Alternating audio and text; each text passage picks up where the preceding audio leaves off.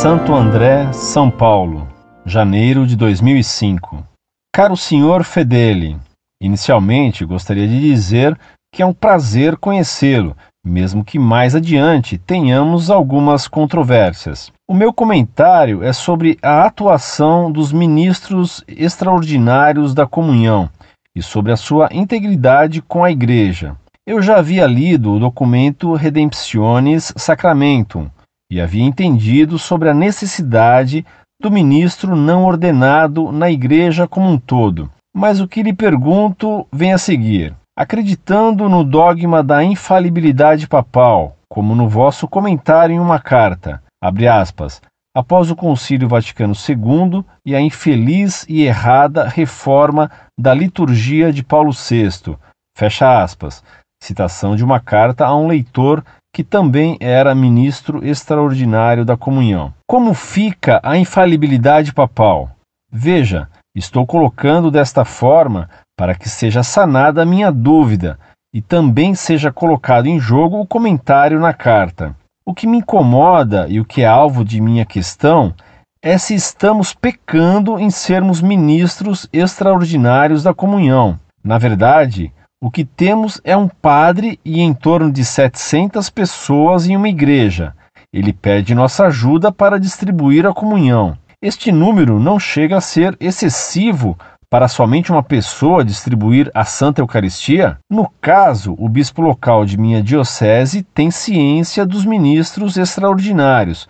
Pelo menos eu acredito que sim. Será que neste caso ele encontra-se em erro para com essa diocese? Entendo que temos exageros, que tem paróquias que têm mais ministros que os padres que executam as funções, etc exageros litúrgicos, entre outros problemas que o senhor apontou em vossas informações. Agradeço sua atenção e fico feliz que existam homens que nutram um amor tão profundo pela Igreja de Cristo Jesus. A paz de Cristo.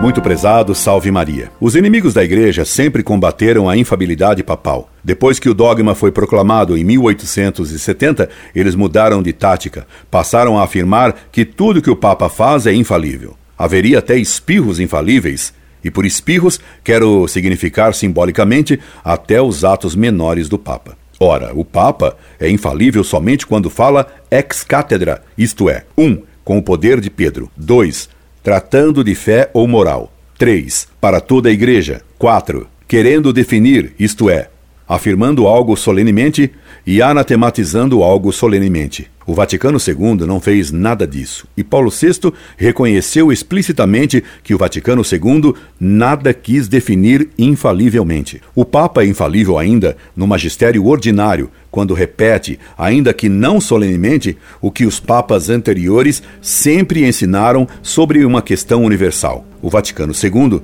não repetiu o ensinamento anterior. Por exemplo, o então cardeal Ratzinger escreveu que a Gaudium et Spes foi uma antissílabus.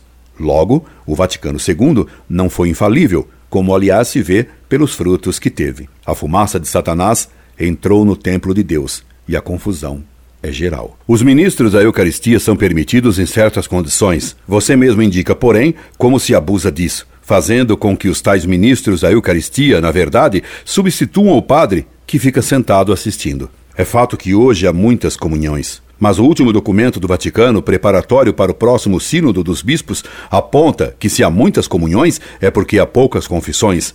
Esse documento aponta ainda a tendência de hoje, e foi um dos males do Vaticano II, muitos comungarem sem se confessar. Se fosse exigida uma posição séria face ao pecado, muita gente que hoje comunga mal preparada ou se confessaria ou deixaria de comungar. Muito provavelmente, os ministros da Eucaristia se tornariam desnecessários. Os tais ministros da Eucaristia serviram em grande parte para nivelar sacerdotes e fiéis, e este foi um grande mal. Outro mal foi a ideia que se deduziu que qualquer um pode tocar na hóstia, como se deu abusivamente a hóstia consagrada na mão do fiel, o que foi contra o costume imemorial. Muitos acabaram por não compreender que o sacerdote é sagrado e concluíram que ele seria um homem igual aos outros. Então, por que o ministro da Eucaristia pode se casar e o padre não. Os padres começaram a querer ter sogra. Esses foram, então, alguns dos resultados da instituição dos ministros da Eucaristia e do Vaticano II, em geral, em matéria de liturgia. 1. Um, nivelamento do padre, igual ao povo.